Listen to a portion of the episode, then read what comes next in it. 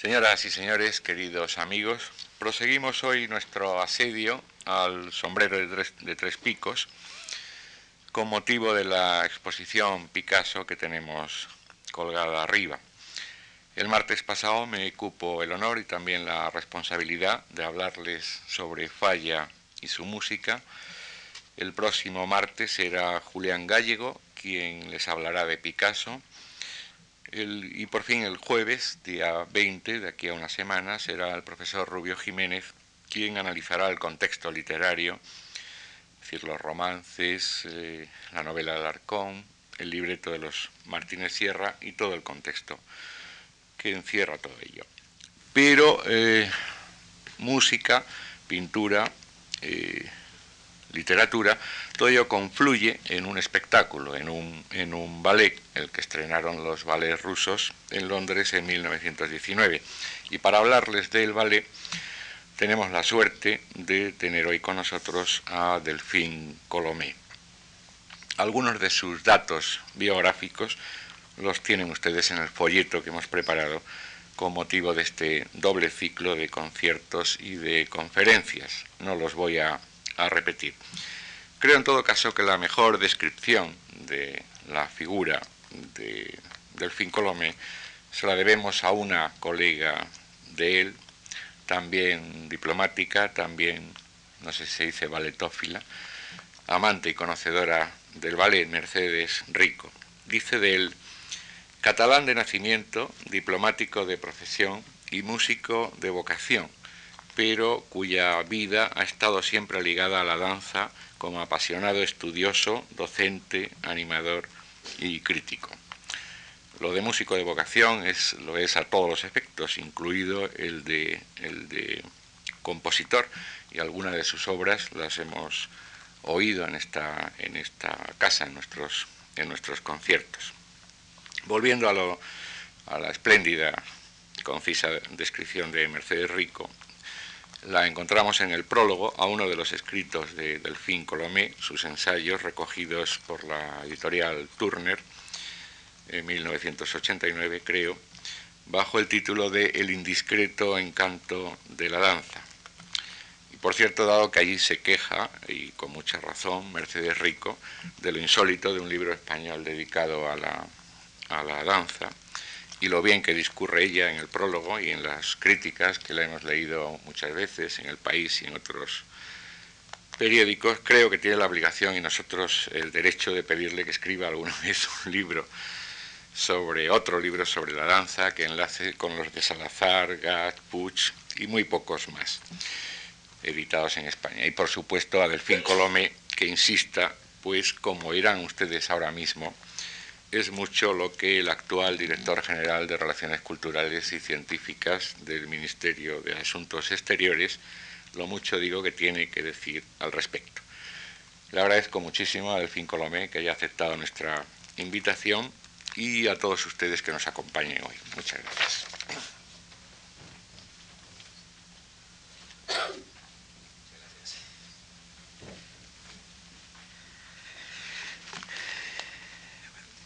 Muy buenas tardes.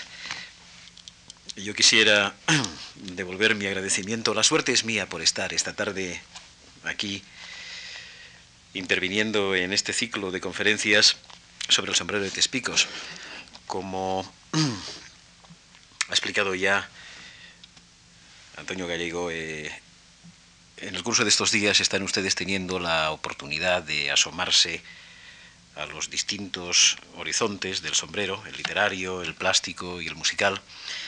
Y me toca a mí exponerles las principales características de ese ballet tan destacado en el acervo coreográfico de nuestro siglo.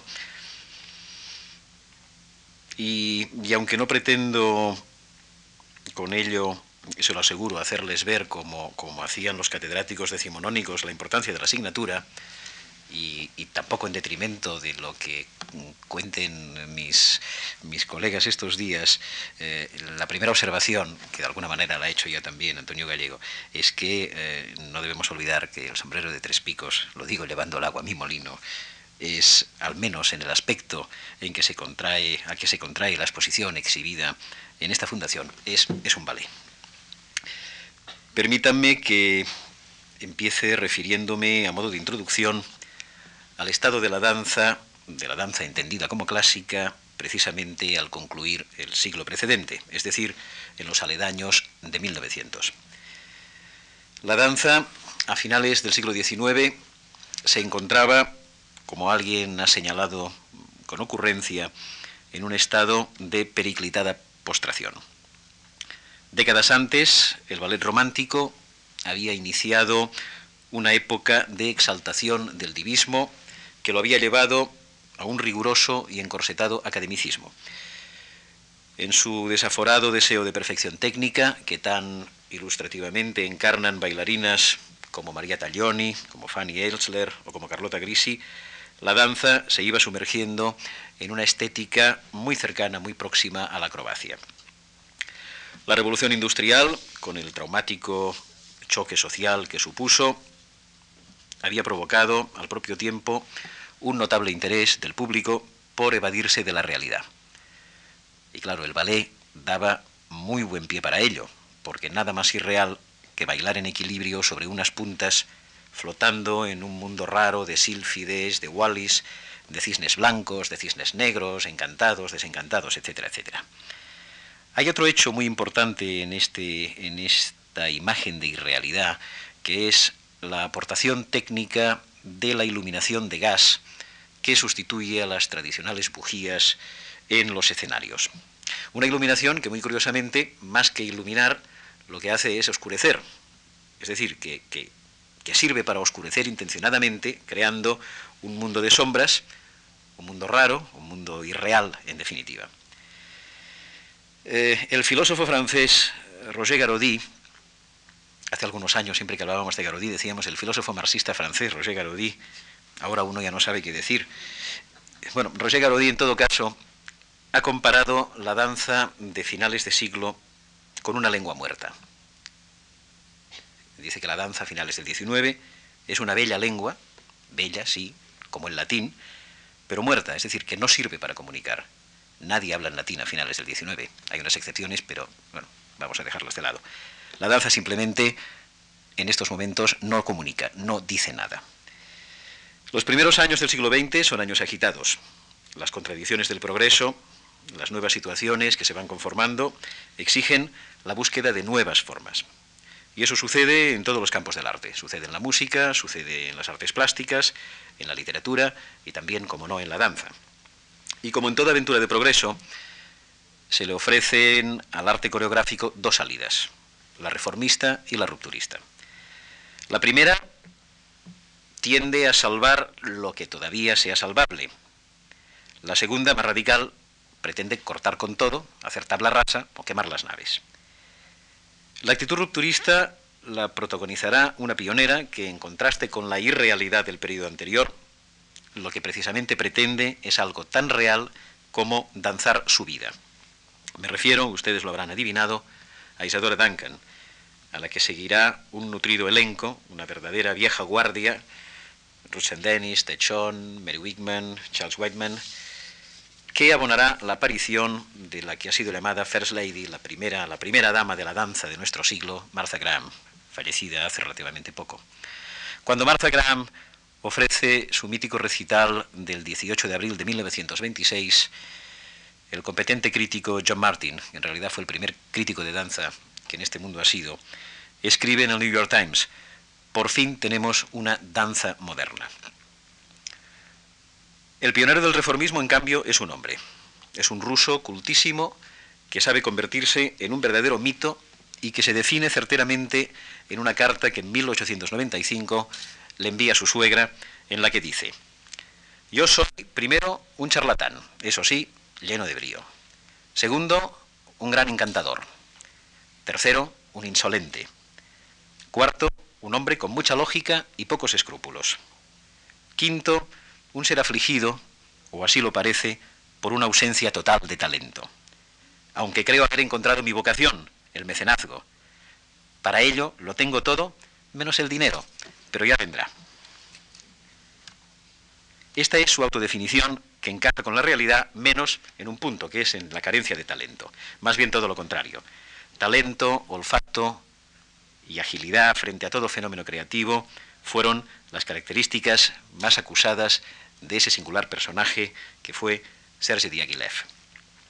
Diaghilev, que nace en 1872 y muere en 1929, es el introductor en la Rusia de los finales del zarismo de la música y la pintura francesa de su época, los impresionistas, eh, Ravel, Ducas, Debussy. Funda y dirige una revista artística de vanguardia, Miris Kuzba, El Mundo del Arte, que se convierte en un núcleo artístico progresista de alto voltaje. En 1899 es nombrado director adjunto de los teatros imperiales, pero pronto es destituido por sus avanzadas concepciones artísticas. Y es entonces cuando opta por convertirse en un exportador de arte ruso a Francia, donde existe una especial receptividad hacia lo ruso, bueno, que el romanticismo literario mm, ha fomentado con creces. Diaghilev se va a París, donde presenta exposiciones, óperas, monta un inolvidable Boris con el menos inolvidable Chaliapin, conciertos, etcétera, etcétera. En 1909, con un grupo de bailarines de San Petersburgo que se encontraban de vacaciones en Francia, pone en marcha la gran aventura de su vida, que son los ballets rusos. A través de su compañía, Diaghilev propicia una verdadera reforma, no tanto de la danza en sí, cuanto de su presentación, abriéndola sustancialmente al ponerla en muy estrecho contacto con las otras artes, conjurando bajo su enérgica batuta a pintores, músicos, escritores y, por supuesto, coreógrafos, como en el caso del sombrero de tres picos. Con ello, Diaghilev lleva a cabo un arriesgado esfuerzo por hacer avanzar lo que es la propia construcción, la propia concepción escénica de la danza. Y esto a la larga arrastra a algo tan importante como es la percepción de esta, de esta nueva concepción por parte del público. En definitiva, que ver un ballet no será lo mismo antes que después de Diaghilev. Los ballets rusos llenan una época de la danza europea que va prácticamente eh, hasta la muerte de Sergei Diaghilev en Venecia en 1929. Les recordaré algunas de sus coreografías eh, más significadas, como Scheherazade, El pájaro de fuego, El espectro de la rosa, La siesta de un fauno, con, con esa magnífica sensualidad desbordante y desbordada de Nijinsky bailando a ras de suelo, La consagración de la primavera. Como habrán percibido ustedes por los títulos, Stravinsky anda muy cerca de su genial compatriota, y los dos forman uno de esos tándem emblemáticos de músico y coreógrafo, aunque Diaghilev no sea estrictamente un coreógrafo, que se dará también entre Merce Cunningham y John Cage, o en otro plano entre Tchaikovsky y Marius Petipa. En este espíritu, los ballets rusos de Diaghilev, dicho sea de forma tan sintética como expeditiva, darán pie a la articulación de una corriente tan importante en la danza del siglo XX como el neoclasicismo, en cuyo entorno florecerán los nombres de Rolf de Maré, el padre de los ballets suecos, de Balanchine, de Serge Lifar, de Jerome Robbins, Bejart, y muchos mucho más próximos a nosotros en el tiempo de Neumeyer, de John Cranko o Jerry Killian. Pero aunque esa denominación de neoclasicismo nos dé hoy una cierta tranquilidad metodológica, pensemos que en su tiempo no dejó de ser incluso provocativa. Hay un texto que Jean Cocteau, que fue un gran amigo de Diaghilev, incluye en su libro manifiesto mm, Le Coq et l'Arlequin, en el que refiere el alboroto que motiva el estreno de la consagración de la primavera bailada por los ballets rusos. Se lo leo. La sala representó el papel que debía. Se reveló súbitamente. Hubo risas, expresiones de desprecio, silbidos y gritos que imitaban a animales, y tal vez a la larga se hubiera acabado el tumulto si la multitud de estetas y algunos músicos, llevados de un celo excesivo, no hubiesen insultado y zarandeado incluso al público de los palcos. Así conocimos, concluye Cocteau, esa obra histórica, en medio de un tumulto tal que los danzarines ya no oían la orquesta y tuvieron que seguir el ritmo que Nijinsky, pataleando y vociferando, les marcaba desde los bastidores.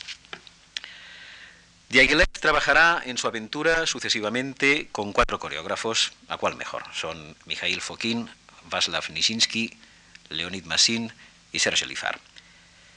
Y ya que hablamos del sombrero, nos concentraremos en Massin, que fue su creador. Leonid Fedorovich Miasin, porque el apellido Masin se lo impone Diaghilev para hacérselo más asequible a la pronunciación francesa, nació en Moscú el 8 de agosto de 1895. Se formó íntegramente en el Bolshoi, en cuya legendaria escuela se graduó en 1912, pasando a formar parte inmediatamente de la compañía principal del teatro. En enero de 1914, Diaghilev acude a una función del Bolshoi. En este momento está buscando un protagonista para La leyenda de José. Y en la tarantela de la última escena del Lago de los Cisnes descubre a un joven de enigmáticos ojos bizantinos propios de un icono oriental. Un muchacho de quien el experimentado actor Sadovsky había dicho que tenía chispa divina. Diaghilev queda subyugado por el bailarín, le manda ir a verle al Hotel Metropol, donde residía, y le ofrece nada menos que hacer de José, es decir, de protagonista, en su producción, y exigiéndole al mismo tiempo una rápida respuesta. Massin de entrada se lo piensa, lo consulta con sus amigos, que le alertan inmediatamente sobre la homosexualidad de Diaghilev, y entonces decide quedarse en Moscú, donde todo parece indicar que le espera una carrera llena de futuro. Decidido pues a rechazar la oferta, vuelve al Hotel Metropol para, entrevistarse con Diaghilev y el mismo Massin cuenta en sus memorias, My Life in Ballet, publicadas en Londres en 1968, la escena y su inesperado desenlace. Escribe Massin, entré, me escudriñó a través de su monóculo, sonrió y esperó a que yo hablase. Estaba a punto de decirle que no podía aceptar su oferta cuando, casi sin darme cuenta, me oí decir a mí mismo, sí, estaré encantado de incorporarme a su compañía. Aún no puedo decir por qué, de modo casi involuntario, cambié mi decisión en el momento crucial. Tenía entonces Leonid Massin 18 años. Y como era de prever, y tal como señala Richard Buckle en su excelente biografía de Diaghilev, ha sido espléndidamente publicada en España por Ciruela, es un libro que le recomiendo vivamente, el interés de Diaghilev pronto se convirtió en amor. Recordemos que Diaghilev poco antes había sufrido su gran desengaño amoroso con Nijinsky, cuando éste literalmente le abandonó después de una relación amorosa, apasionada, doblada además en una completísima cooperación, colaboración coreográfica que duró tres años, Nijinsky le abandona para casarse casi a hurtadillas con Rómola de Pulsky. En definitiva, que el 15 de abril de 1914 se estrena en la Ópera de París La leyenda de José, que marca el comienzo del llamado periodo Massin en los ballets rusos de Diaghilev. Diaghilev insta muy pronto al bailarín a que desarrolle su capacidad coreográfica que su fino sentido le hace intuir. Para despertar su sensibilidad, se lo lleva a Italia y allí se produce la conversión. Massin lo narra también en sus memorias, de las que me permito citarles una vez más un fragmento, porque contado así, de primera mano, por su protagonista principal, se da uno perfecta cuenta de la especial relación, tan fructífera por otra parte, que unió a los dos personajes. Dice Massin, una tarde, en los Uffizi, Mientras yo estaba contemplando La Madonna y el Niño de Fra Filippo Lippi, Diaghilev me dijo, ¿crees que podrías crear un ballet? No, contesté sin pensar, estoy seguro de que jamás podría. Massin siempre se equivocaba al contestar a Diaghilev. Entonces, sigue diciendo, al pasar a otra sala, me di cuenta de pronto de los luminosos colores de la Anunciación de Simone Martini. Y mientras miraba las delicadas posturas de Gabriel y de la Virgen María, sentí como si todo lo que había visto en Florencia culminara finalmente en aquel cuadro. Parecía estar ofreciéndome la llave de un mundo desconocido, llamándome a un camino que yo sabía que debía, que debía recorrer hasta el final. Sí, dije a Diaghilev, creo que soy capaz de crear un ballet. No solo uno, sino cien, se lo prometo. Bueno, Massin mantendría su promesa.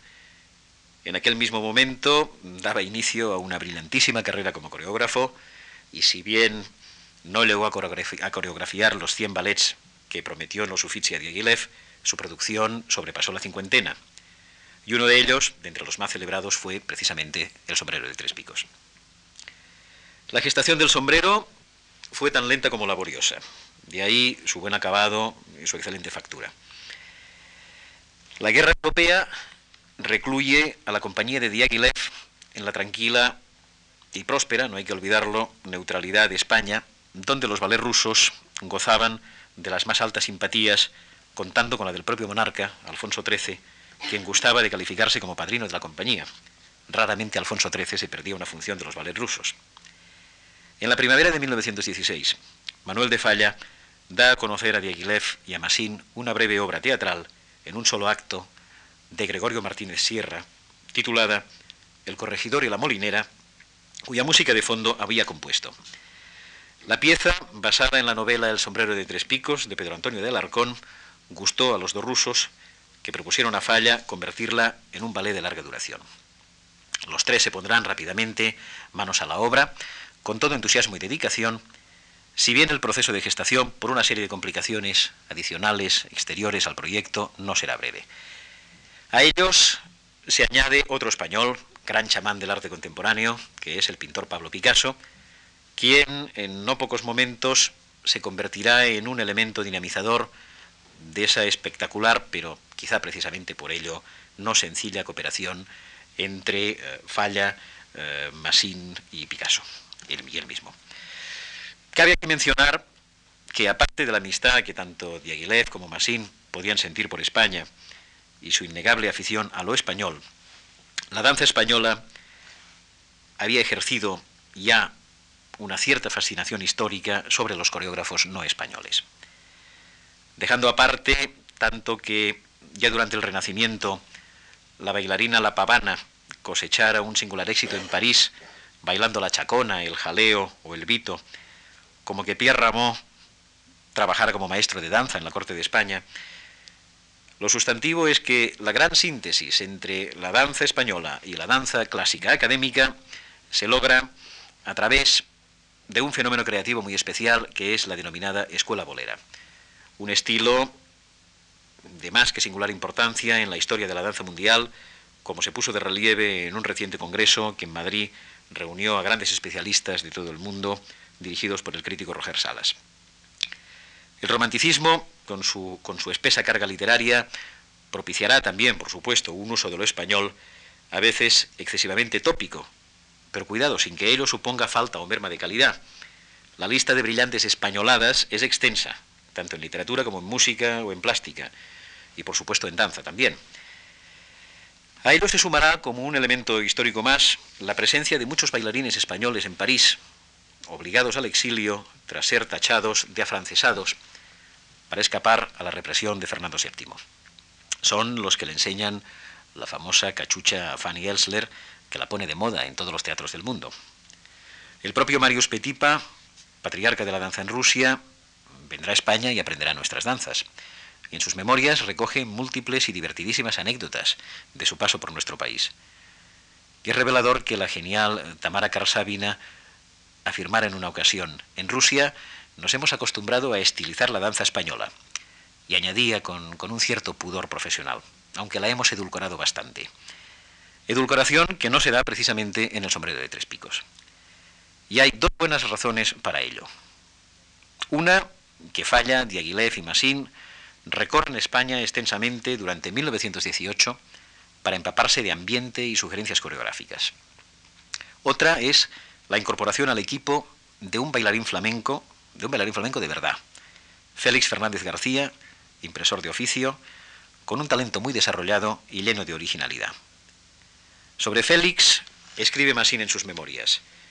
Félix no solamente era un excelente maestro, sino además un compañero delicioso e inteligente. Fue realmente gracias a él como aprendí a hablar español con soltura y comencé a lograr una comprensión básica de los usos y costumbres del país.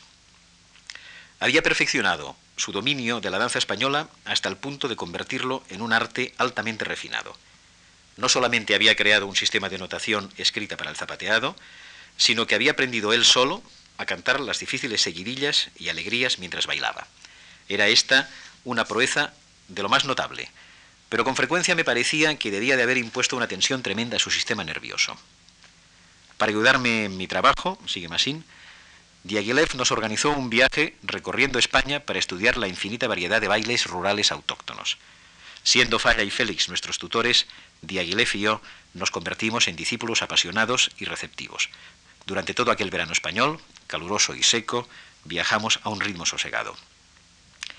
Otro retrato de ese peculiar personaje, Félix, sin cuya providencial intervención probablemente el sombrero hubiera tenido un alcance muy distinto, lo hace también en unas memorias tituladas con mucho gracejo Theatre Street, la bailarina Tamara Karsavina, de la que antes hablaba, explicando una velada en Londres. Dice, era bastante tarde cuando después de cenar bajamos a la sala de baile y Félix comenzó a bailar. No necesitaba hacerse de rogar y nos dedicó una danza tras otra. Entre un baile y el siguiente interpretaba las canciones guturales de su país, acompañándose a la guitarra. Yo estaba totalmente arrebatada y había olvidado que me hallaba en el lujoso salón de baile de un hotel cuando advertí un grupo de camareros que cuchicheaban. Era tarde, muy tarde. Se acercaron también a Félix, pero no les prestó la menor atención. Estaba muy lejos. Un parpadeo de aviso y apagaron las luces. Félix continuó como un poseído.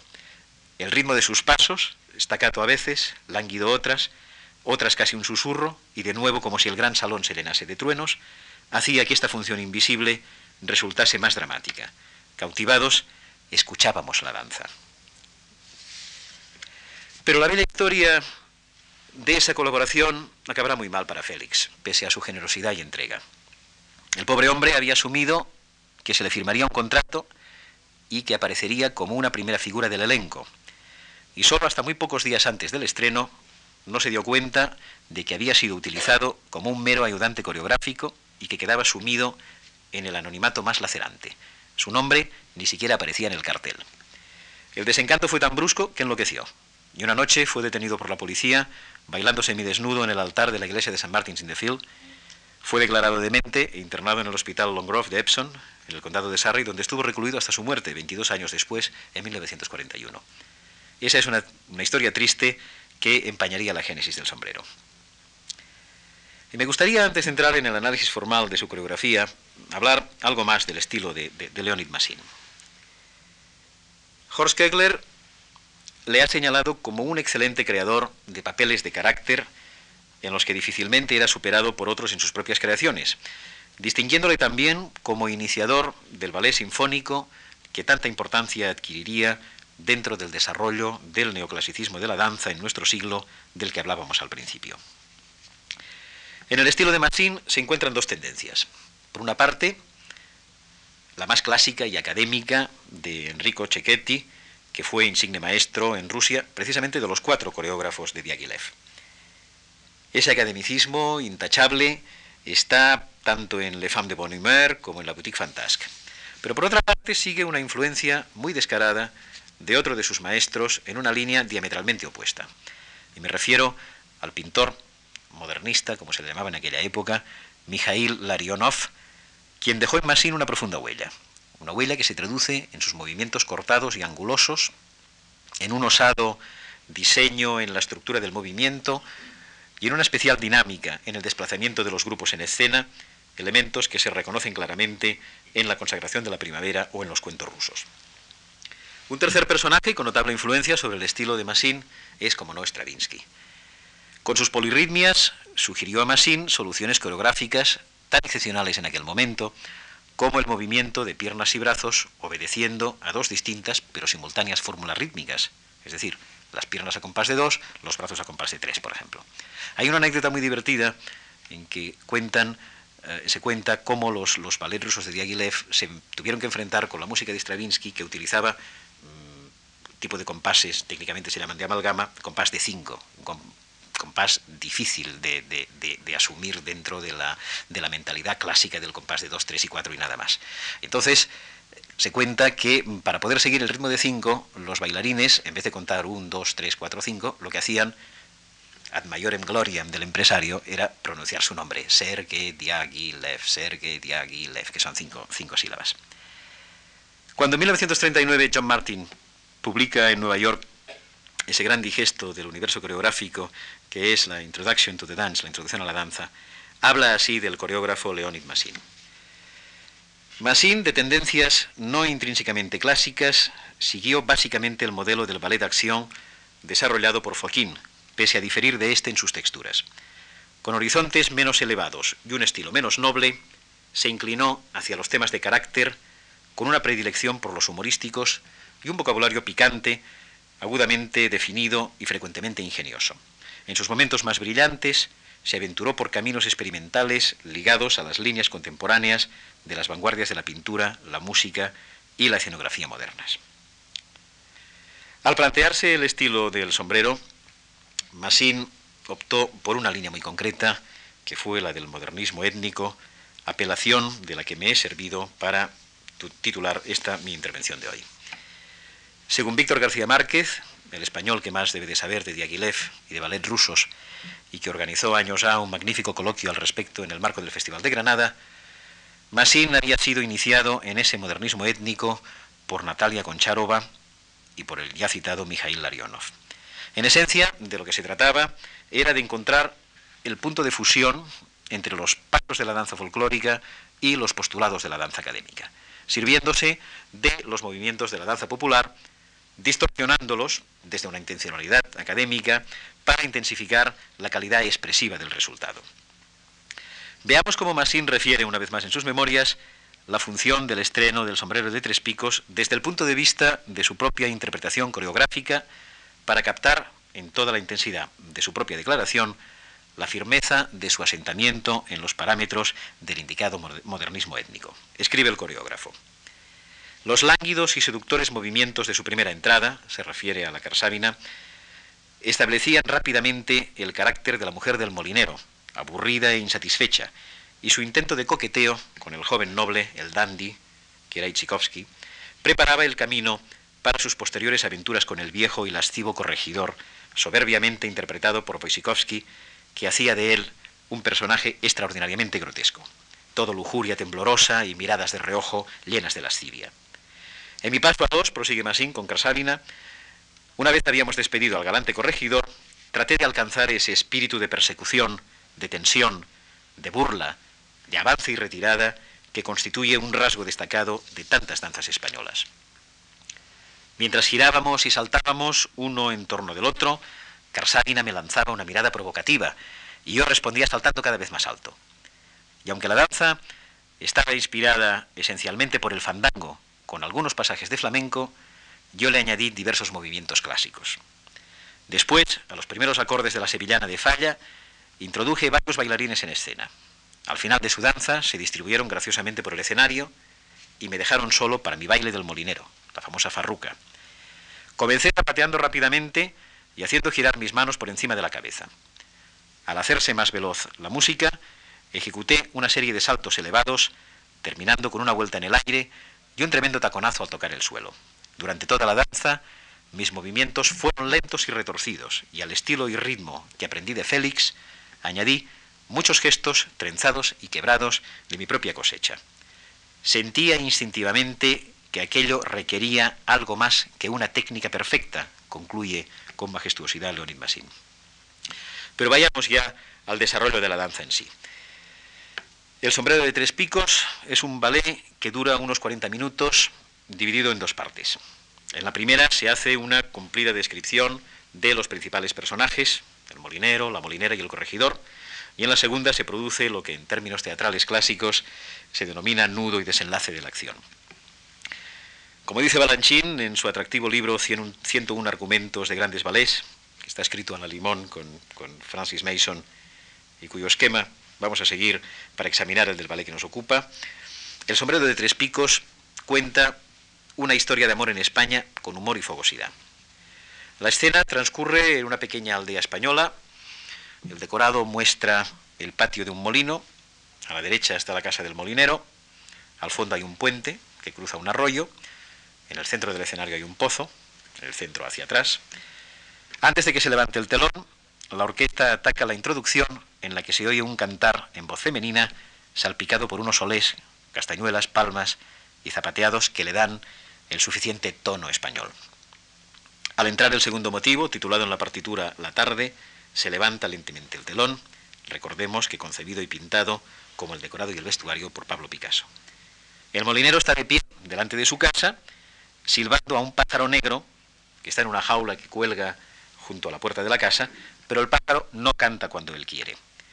Contrariado, el molinero zapatea, mientras adopta con las manos una actitud parecida a la del banderillero citando al toro, en este momento la molinera sale de la casa y le toma el pelo a su marido, mostrando su carácter jocoso con un peculiar movimiento de faldas lleno de gracia y sensualidad.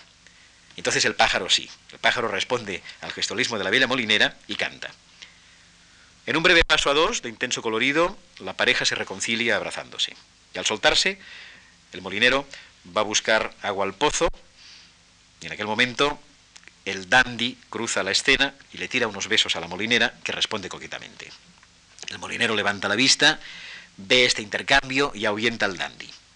No está enfadado con su mujer, en realidad está encantado de que otros hombres la encuentren tan hermosa como él, porque están muy enamorados. De repente suenan, enérgicamente los timbales y entra en escena el corregidor con sus aguaciles que puntean un paso muy atractivo. El corregidor es un decrépito anciano de aspecto ridículo, con sus atavíos que destacan entre la gente sencilla de la aldea, entre ellos un sombrero de tres picos, símbolo de su clase y posición. El corregidor, como se pueden imaginar, queda prendado inmediatamente de la molinera y decide que debe ser suya. La molinera se educaba con él cuando el corregidor, en un acto de coqueteo en que el coreógrafo trastoca los sexos, el corregidor deja caer su pañuelo de puntas, la molinera se lo recoge y se lo entrega.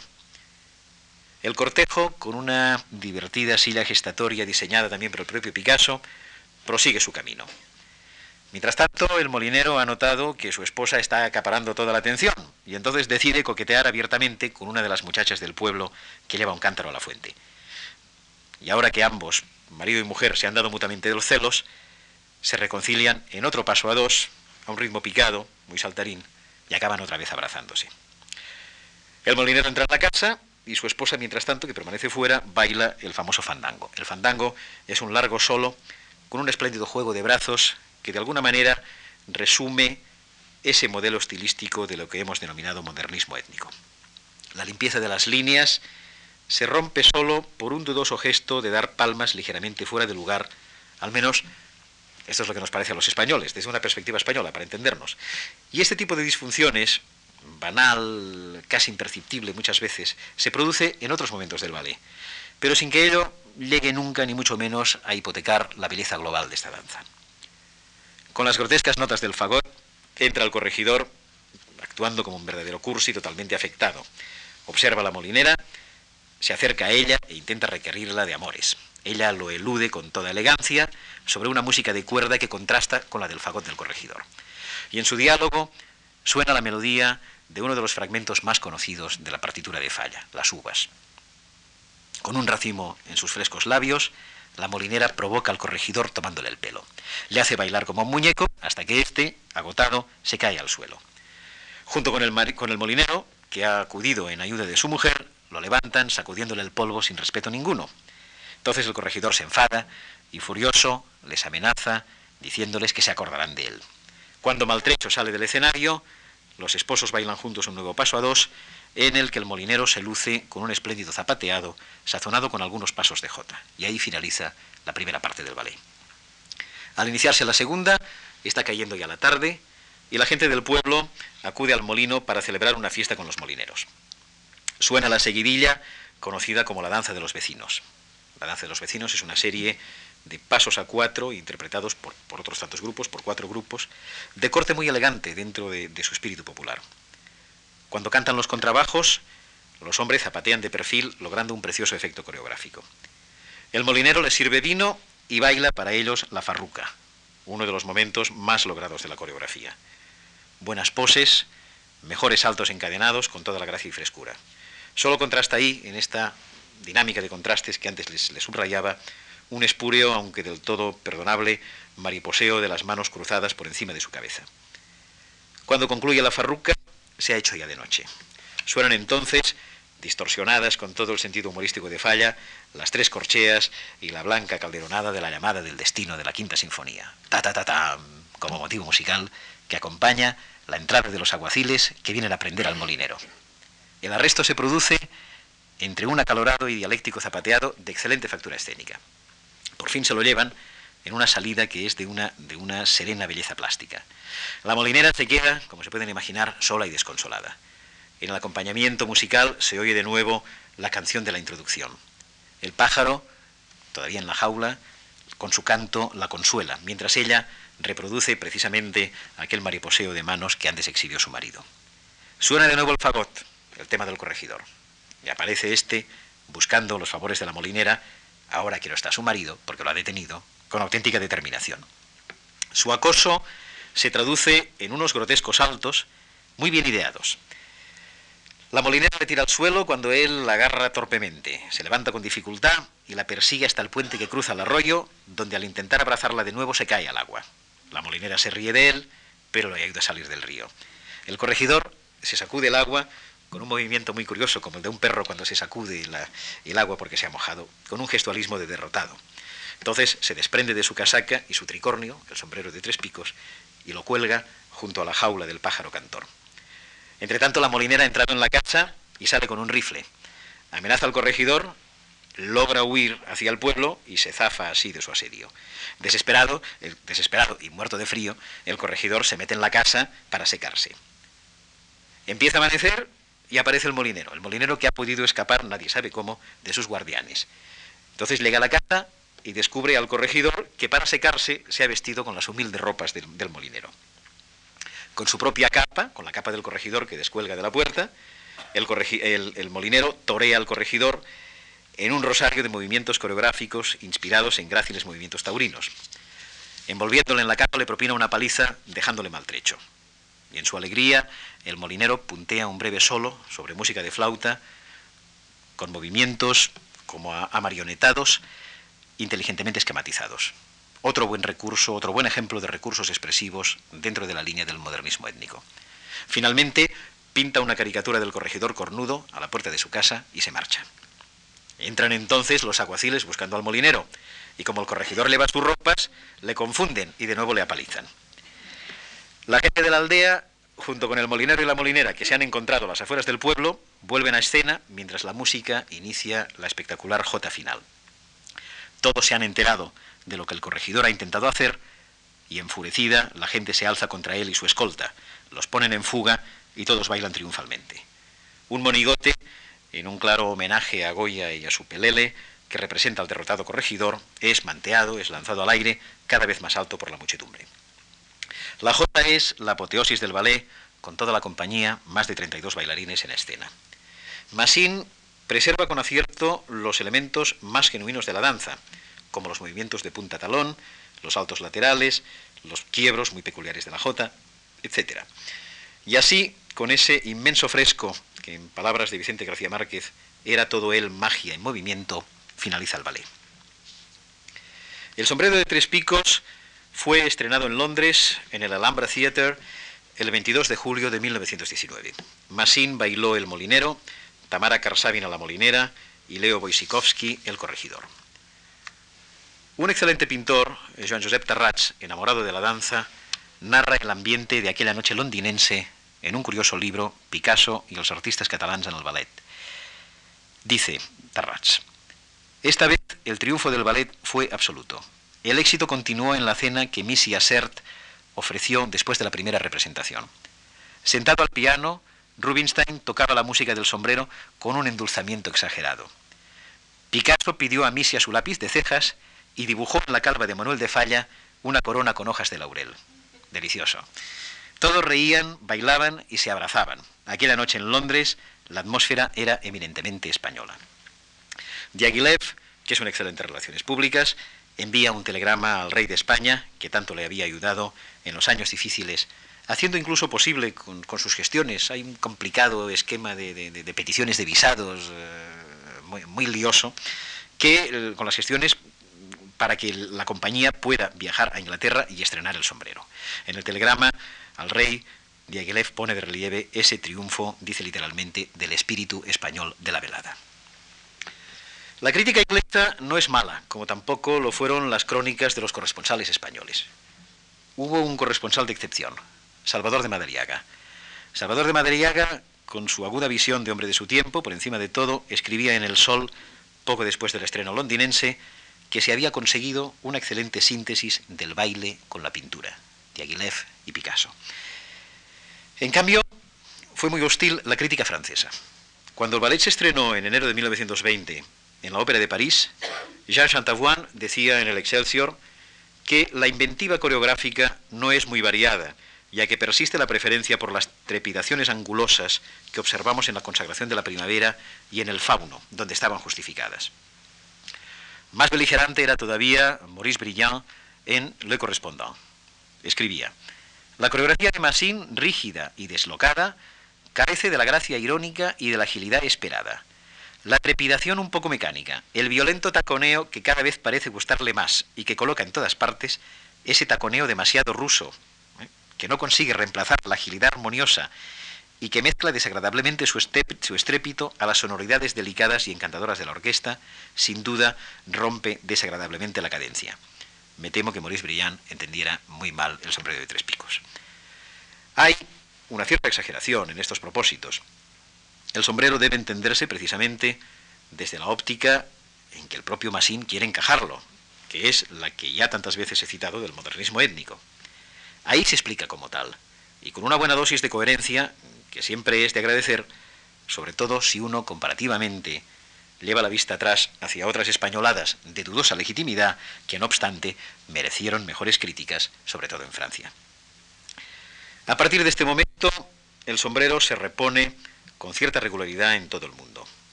Solo un año más tarde, después de su estreno exitoso en el Teatro Real de Madrid, con Massin bailando el molinero, se muestra en la Gaieté Lyrique de París con María d'Albaicín como la molinera. En temporadas posteriores, Massin habrá abandonado ya los ballets rusos de Diaghilev. El ballet gira por las principales capitales del mundo. En 1934 se estrena en América, en el St. James Theatre de Nueva York, con Wojciechowski, que es el que hacía de corregidor en el estreno londinense, bailando el molinero. En 1943, Massin lo baila con la argentinita. En 1947, con Margot Fontaine y en 1953 con Mariemma. Mariemma, a su vez, lo habrá interpretado con Antonio en 1952 en una memorable función en la Scala de Milán. Poco a poco, otras compañías lo irán introduciendo en sus repertorios. Así lo hacen las principales del mundo. En el 53, la del Teatro Colón de Buenos Aires. En el 56, el ballet del Teatro Municipal de Río de Janeiro y el ballet real sueco. En el 58, el ballet de la Ópera de Holanda, en el que baila la hija de Massin, Tania. En el 63, el Ballet de la Ópera de Colonia. En el 64, el de la Ópera de Viena. En 1969, el Joffrey Ballet de Nueva York. En 1973, el London Festival Ballet. Finalmente, en 1992, lo repone con gran éxito la Ópera de París, revisado precisamente por el hijo de Leonid Massin, que lleva el españolísimo nombre de Lorca Massin, con un cartel realmente espectacular. Patrick Dupont, Monique Ludier y Cyril Tanasov. En todo caso, el sombrero de tres picos, junto con Parad, es el único ballet de la llamada época Massin en los ballets rusos que todavía se viene representando con éxito en todo el mundo. Y teniendo en cuenta que al público, sobre todo al aficionado de verdad, no se le hace comulgar con ruedas de molino, ahí tienen ustedes la mejor prueba de su bondad estilística. No me queda más que recomendarles que procuren verlo cuando y donde puedan, puesto que aquello que suele decir Gabriel García Márquez que el único buen sustitutivo de la música es hablar de música, es también aplicable a la danza, después de tanto ir a hablar estos días del sombrero no les va a quedar más remedio que dejarse de tanto sustitutivo para hacer con el sombrero de tres picos lo que realmente hay que hacer, que es verlo.